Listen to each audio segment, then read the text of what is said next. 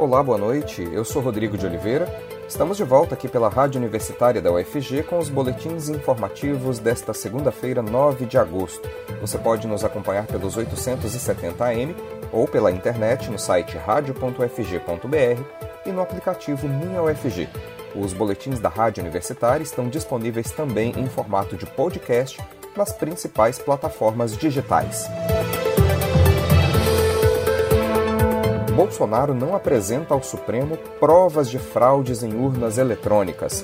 O presidente Jair Bolsonaro foi cobrado pelo STF, Supremo Tribunal Federal, a se explicar sobre os ataques dirigidos ao sistema eletrônico de votação, mas não apresentou as provas de que houve fraude nas eleições de 2014 e 2018, como vem sugerindo em lives e conversas com apoiadores o ministro Gilmar Mendes havia dado 10 dias para que o governo se manifestasse em um mandado de segurança movido pela Rede Sustentabilidade para multar Bolsonaro em 100 mil reais caso ele não apresente as provas das suspeitas levantadas sobre o sistema eletrônico de votação. O partido acusa o presidente de tentar descredibilizar as urnas, antevendo uma possível derrota nas eleições do ano que vem. A AGU, Advocacia Geral da União, que defende judicialmente os interesses do Palácio do Planalto, enviou ao Supremo um documento com 19 páginas, mas na defesa a AGU se limitou a usar argumentos de ordem técnica. Diz que a rede não tem legitimidade para propor a ação e que o partido não apontou concretamente as normas jurídicas que teriam sido violadas pelo presidente. A defesa diz ainda que não há irregularidade na mera possibilidade de levantar discussões sobre os aspectos que permeiam o sufrágio eleitoral. Há pouco mais de um ano das eleições, informações falsas sobre as urnas, ataques ao sistema eletrônico de votação, defesa do comprovante impresso do voto e ameaças ao pleito de 2022 ganharam força nas redes bolsonaristas capitaneadas por Bolsonaro o debate acabou abrindo uma crise entre a presidência da República e o Judiciário, depois que o STF e o TSE, Tribunal Superior Eleitoral, abriram investigações sobre as declarações de Bolsonaro. Oposição vai pedir impeachment de Bolsonaro por ataques à democracia. O deputado federal Alessandro Molon, do PSB, que é líder da oposição na Câmara, disse hoje que vai entrar com um novo pedido de impeachment contra o presidente Jair Bolsonaro por atentado ao livre exercício dos poderes diante das ameaças às eleições e ao judiciário. Em entrevista à Globo News, Molon citou falas de Bolsonaro contra o presidente do TSE e ministro do Supremo Luiz Roberto Barroso e disse que, assim como o judiciário reagiu, é hora do Congresso Nacional reagir contra o comportamento do presidente da República. Na entrevista, Molon falou ainda sobre a decisão do presidente da Câmara, Arthur Lira, do PP, de levar à plenária a votação da PEC do voto impresso, que foi rejeitada na semana passada em uma comissão especial da Câmara. O deputado disse não ter dúvida de que o placar vai repetir aquilo que já se viu na comissão enterrando o que chamou de péssima ideia que foi criada por Bolsonaro e trazida neste momento apenas para tumultuar o processo eleitoral. O governo federal entregou hoje cedo ao Congresso a medida provisória do novo Bolsa Família. O programa vai se chamar Auxílio Brasil a medida provisória ainda não estabelece o valor do novo benefício social, que será definido nos próximos meses. Bolsonaro disse que o valor deve ser, no mínimo, 50% maior do que o valor pago ao Bolsa Família. Atualmente, o benefício médio do Bolsa Família é de 189 reais. De acordo com o governo, os critérios para entrar no novo programa serão os mesmos do Bolsa Família. Relatório epidemiológico da OPAS, Organização Pan-Americana de Saúde, divulgado neste domingo, diz que a variante Delta do coronavírus já representa 90% das amostras sequenciadas no mundo. Devido ao rápido avanço da variante Delta dentro e fora da América, a organização recomenda que os países revisem seus planos e se preparem para um eventual aumento de casos e de internações por Covid, incluindo necessidade de terapia intensiva com suporte, como hemodiálise, por exemplo. Na última quarta-feira, a Secretaria Estadual de Saúde do Rio de Janeiro afirmou que a variante Delta já corresponde a 45% das amostras analisadas na capital e 26% no resto do estado. Em São Paulo, um boletim divulgado pelo Instituto Adolfo Lutz apontou a Delta em 23,5% das amostras sequenciadas no Instituto. A OPAS orienta que os países intensifiquem a vigilância genômica e assegurem a publicação do sequenciamento genético na plataforma internacional de dados genômicos. Notificada pela primeira vez em julho de 2020 na Índia, a variante Delta, considerada a mais mortal do coronavírus, já está presente hoje em 135 países. A Delta está associada a um aumento da transmissibilidade ainda maior do que foi observado para outras variantes. Um estudo ainda sem revisão por pares indica que ela gera uma carga viral 1.260 vezes maior do que a cepa original do coronavírus.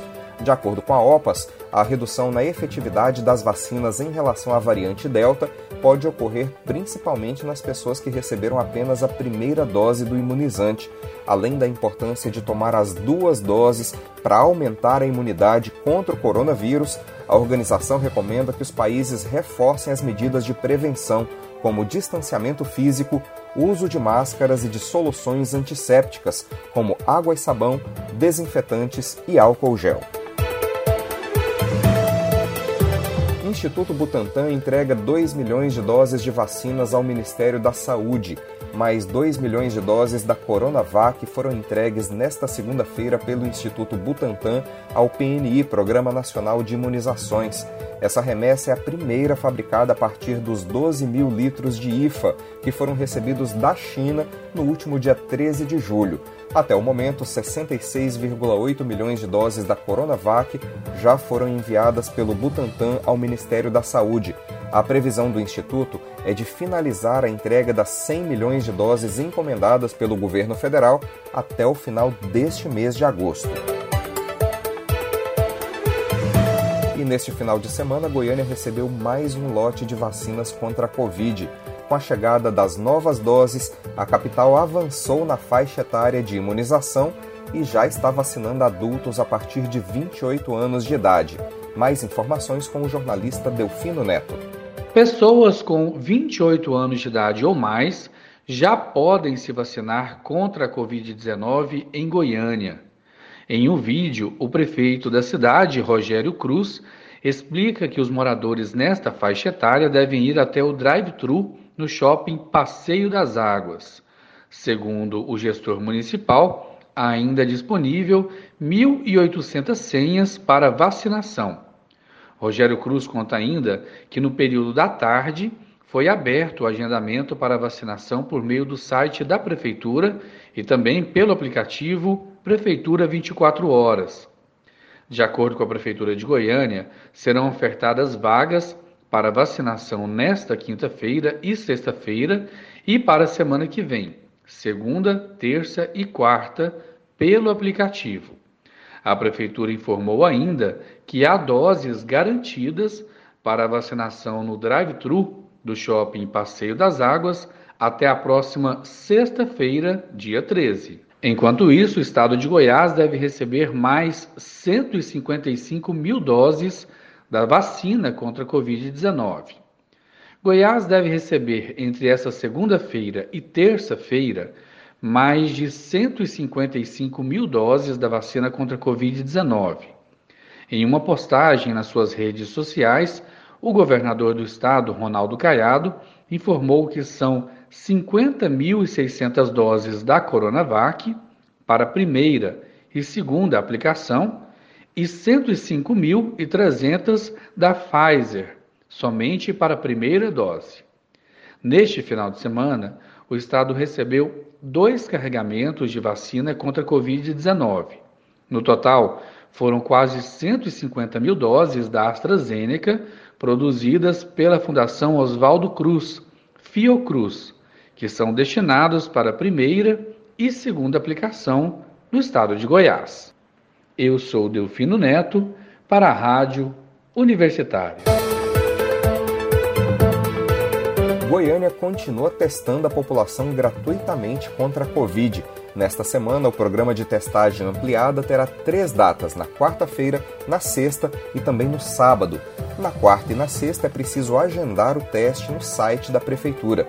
No sábado, o atendimento será por demanda espontânea, sem necessidade de agendamento, no Zoológico e no Parque Mutirama. Os exames são oferecidos para pessoas acima de 5 anos de idade, sem sintomas, mas que tiveram contato com algum caso confirmado de Covid. Quem tiver algum sintoma deve procurar diretamente um posto de saúde para receber as instruções de uma equipe médica. O Conselho Nacional autoriza a prorrogação do ano letivo para 2022. Uma resolução do Conselho Nacional de Educação, publicada na última sexta-feira, autoriza colégios e instituições de ensino públicas ou particulares a estenderem o ano letivo de 2021 para 2022, caso haja necessidade em função da pandemia, apesar de recomendar a volta urgente das aulas presenciais em todos os níveis de ensino. Na prática, a resolução deixa para cada secretaria de educação ou escola avaliar sua situação e estabelecer atividades remotas caso sejam necessárias medidas mais rigorosas. A resolução também retira a obrigatoriedade do mínimo de horas de trabalho e das 800 horas anuais de aprendizagem no ensino fundamental e médio. Apesar dessa flexibilização no calendário para as instituições de ensino, o MEC está mantendo as provas do Enem para os dias 21 e 28 de novembro deste ano. É bom lembrar que, por causa da pandemia, o Enem 2020 foi adiado no ano passado e realizado em janeiro e fevereiro deste ano. E hoje, durante o programa Boa Semana UFG, aqui na Rádio Universitária, o reitor da Universidade Federal de Goiás, professor Edivar Madureira Brasil, voltou a falar sobre a ação civil pública do Ministério Público Federal, que pede a adoção do ensino híbrido com aulas remotas e presenciais na instituição a partir do mês de setembro. Segundo o reitor da UFG, a universidade já adota o ensino híbrido desde o ano passado para algumas disciplinas e colocar mais alunos dentro da instituição em aulas presenciais no meio de um semestre letivo é tarefa bem difícil por vários motivos, inclusive porque falta recursos ao UFG para as adequações necessárias, sem contar ainda que a maioria dos estudantes ainda não está vacinada. Ouço o reitor da UFG falando sobre como a universidade recebeu e avalia o pedido do MPF. Nós recebemos com surpresa essa informação sobre essa ação civil pública falando em retorno de atividades híbridas, né? Até porque a universidade já está em atividades híbridas, né?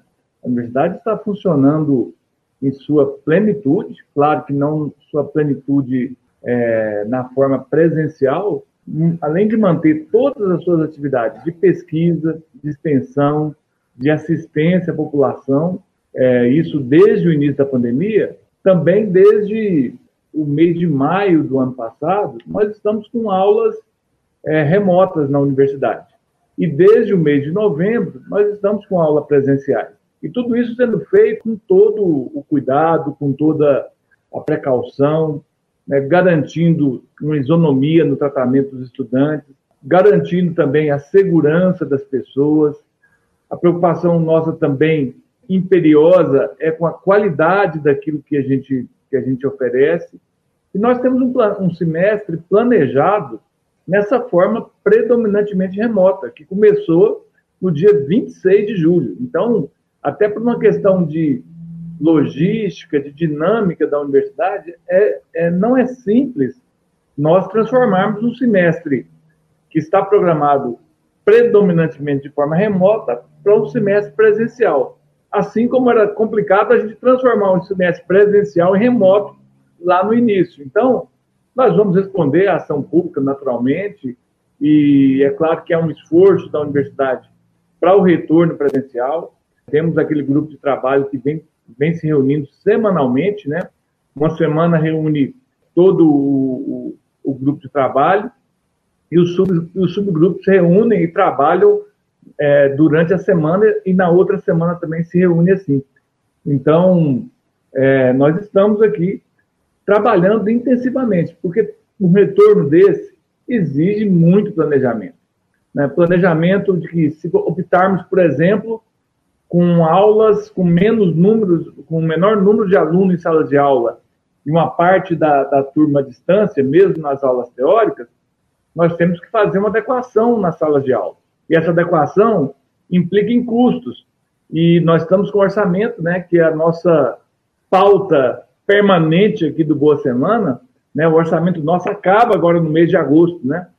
Ainda não tivemos a recomposição do orçamento é, da UFG. Então, temos tudo isso para tratar. Então, não é possível a gente fazer uma mudança nessa velocidade. E é claro que também a questão da vacinação dos estudantes, né?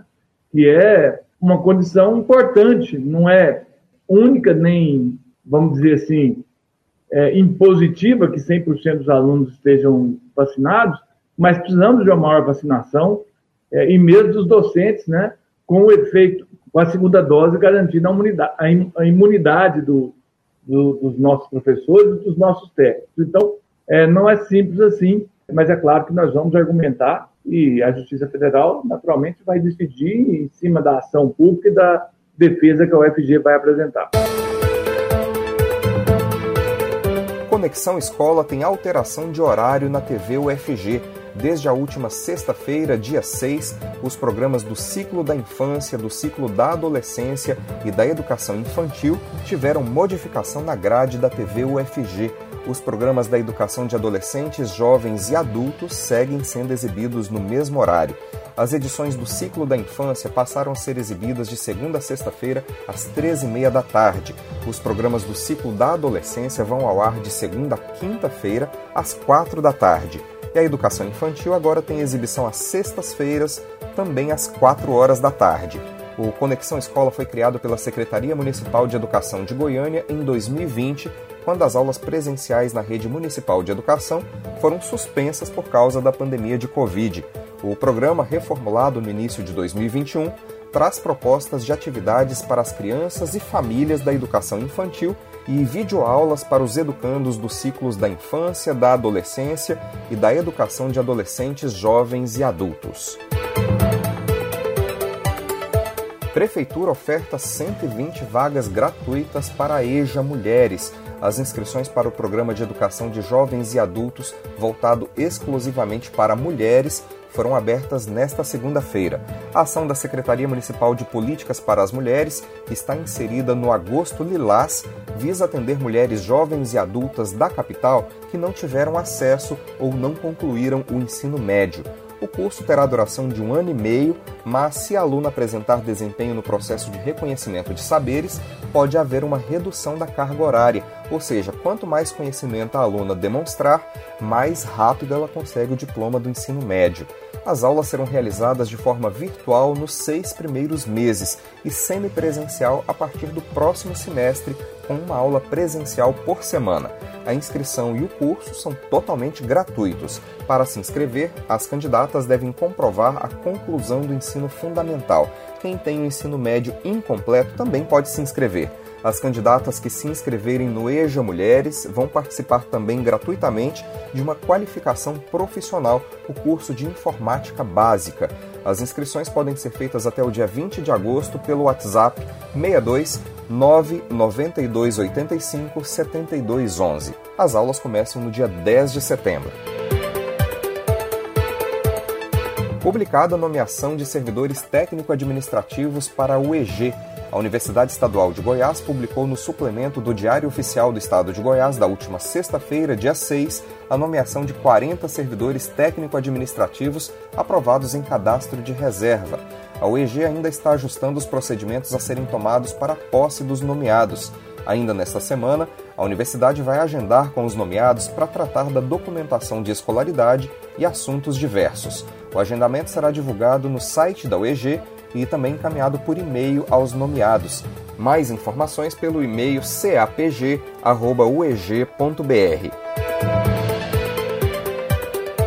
A Prefeitura de Goiânia também convocou aprovados do último processo seletivo para pedagogos e administrativos.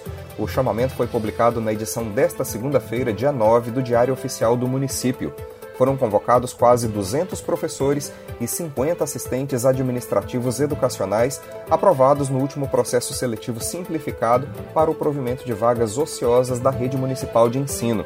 Os candidatos convocados deverão apresentar a documentação requerida diretamente na respectiva Coordenadoria Regional de Educação, que consta no edital entre os dias 11 e 13 de agosto. A Agência de Meio Ambiente de Goiânia pretende reformular o projeto de adoção dos parques da capital pela iniciativa privada. Desde que foi lançado, o programa Amigo Verde teve adesão de apenas duas empresas para cuidar de quatro parques. Mais informações com a jornalista Maria Cristina Furtado. Boa noite, Maria Cristina. Boa noite, Rodrigo. Boa noite, ouvinte da Rádio Universitária. O programa Amigo Verde da Agência Municipal de Meio Ambiente, AMA, que possibilita uma parceria entre a Prefeitura de Goiânia e pessoas físicas ou jurídicas para a adoção de parques urbanos da capital em troca de espaços de publicidade nos locais, vai ser reformulado mesmo após oito meses dos primeiros contratos assinados. Apesar de ser aprovado pela Câmara Municipal em 2018, a regulamentação e o edital para os interessados só ocorreram no fim de 2020, quando apenas duas propostas foram finalizadas, totalizando quatro dos 42 parques urbanos com o programa. A ideia da AMA era que os interessados tomassem conta da manutenção e revitalização dos parques urbanos, o que possibilitaria um maior cuidado por parte da administração pública, com outras unidades de conservação ou ações em prol do meio ambiente. Para evitar que apenas os parques localizados em regiões consideradas nobres fossem escolhidos, o programa obriga a escolha de duas unidades, sendo uma em região mais nobre e outra na periferia da capital. O primeiro acordo se deu no começo de dezembro, com o Grupo Flamboyant, que passou a ser responsável pelos parques Flamboyant, no Jardim Goiás, e Sabiá, no Parque das Laranjeiras. Uma semana depois foi anunciado um novo acordo com a SPR1 Incorporação, que adotou o Bosque dos Buritis, no centro, e o Parque Gerivá, no Vera Cruz. Segundo a AMA, assim mesmo, apenas os parques Flamboyant e Sabiá tinham recebido intervenções estruturais até a última semana. A expectativa da agência é que o parquinho do Bosque dos Buritis comece a ser construído nesta semana. O Parque Gerivá também deverá receber intervenções em breve, ainda de acordo com a AMA, pois já possui propostas de revitalizações aprovadas. No entanto, não há qualquer outra proposta de adoção dos parques na capital no momento. O único edital do programa, lançado em dezembro, já teve o prazo finalizado em maio e não foi feito outro chamamento, visto que a AMA inicia o processo de reformulação do mesmo. A estimativa da agência é que, após a concretização dos serviços programados pelo programa Amigo Verde, será possível economizar até 350 mil reais por ano com a manutenção dos parques adotados. Neste caso, a força de trabalho dos servidores e os recursos seriam utilizados em outras unidades de conservação que possuem maior dificuldade de manutenção rotineira, ou mesmo investir em novas estruturas em parques que não possuem, como parquinhos infantis, pistas de caminhadas ou espaços de convivência.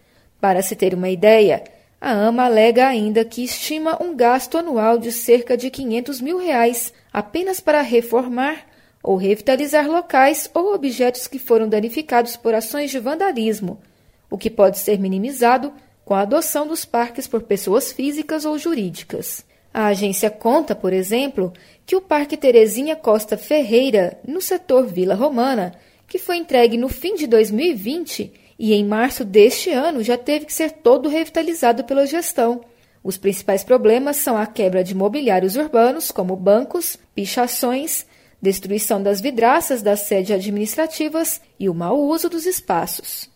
É com você, Rodrigo. E veja só, um novo relatório das Nações Unidas prevê que a temperatura global da superfície terrestre continue aumentando até pelo menos meados deste século, considerando todos os cenários de emissões.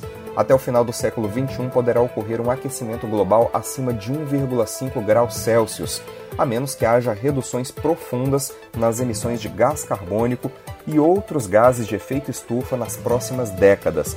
O relatório Mudança Climática 2021, a base das ciências físicas, foi adotado pelos 195 membros do IPCC, painel intergovernamental sobre mudanças climáticas da ONU. O estudo realça a influência humana no aquecimento do planeta em um ritmo sem precedentes de acordo com cientistas, as consequentes mudanças na temperatura e nos extremos climáticos afetam todas as regiões do mundo, e as alterações causadas pelas emissões de gases de efeito estufa no passado e no futuro serão irreversíveis daqui a séculos ou milênios. As mudanças mais destacadas serão em oceanos, geleiras e no nível global do mar. Entre os efeitos de mudanças atribuídas à influência humana no oceano estão o aquecimento, a frequência de ondas de calor marinhas, a acidificação e a baixa dos níveis de oxigênio.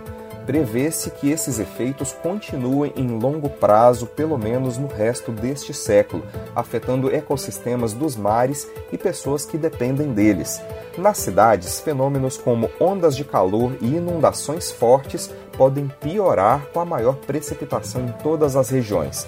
Com um cenário de aquecimento global de cerca de 1,5 graus Celsius, haverá mais ondas de calor, maior duração de estações quentes e menos frio. De acordo com o relatório, haverá mudanças em padrões de umidade e de aridez, o que deve atingir em cheio setores como a agricultura e a saúde. Em relação ao ciclo da água, prevêem-se chuvas mais intensas e inundações associadas. As secas serão mais intensas em muitas regiões e a precipitação deverá aumentar em zonas altas, diminuindo em grande parte das regiões subtropicais. O relatório das Nações Unidas foi publicado em um momento em que os governos se preparam para apresentar planos de redução de emissões na cúpula do clima COP26, agendada para novembro em Glasgow, na Escócia. Nós teremos mais notícias amanhã cedinho no boletim das 10 horas da manhã. Continue acompanhando nossa programação pelos 870am e pela internet no site radio.fg.br e no aplicativo Minha UFG. Nós também estamos nas redes sociais. Curta nossa página no Instagram e no Facebook. E enquanto todo mundo não for vacinado, tente ficar em casa e, se precisar sair, lembre-se de usar máscara para proteger a você e a quem você ama não perca o foco no combate ao coronavírus. Rodrigo de Oliveira para a Rádio Universitária.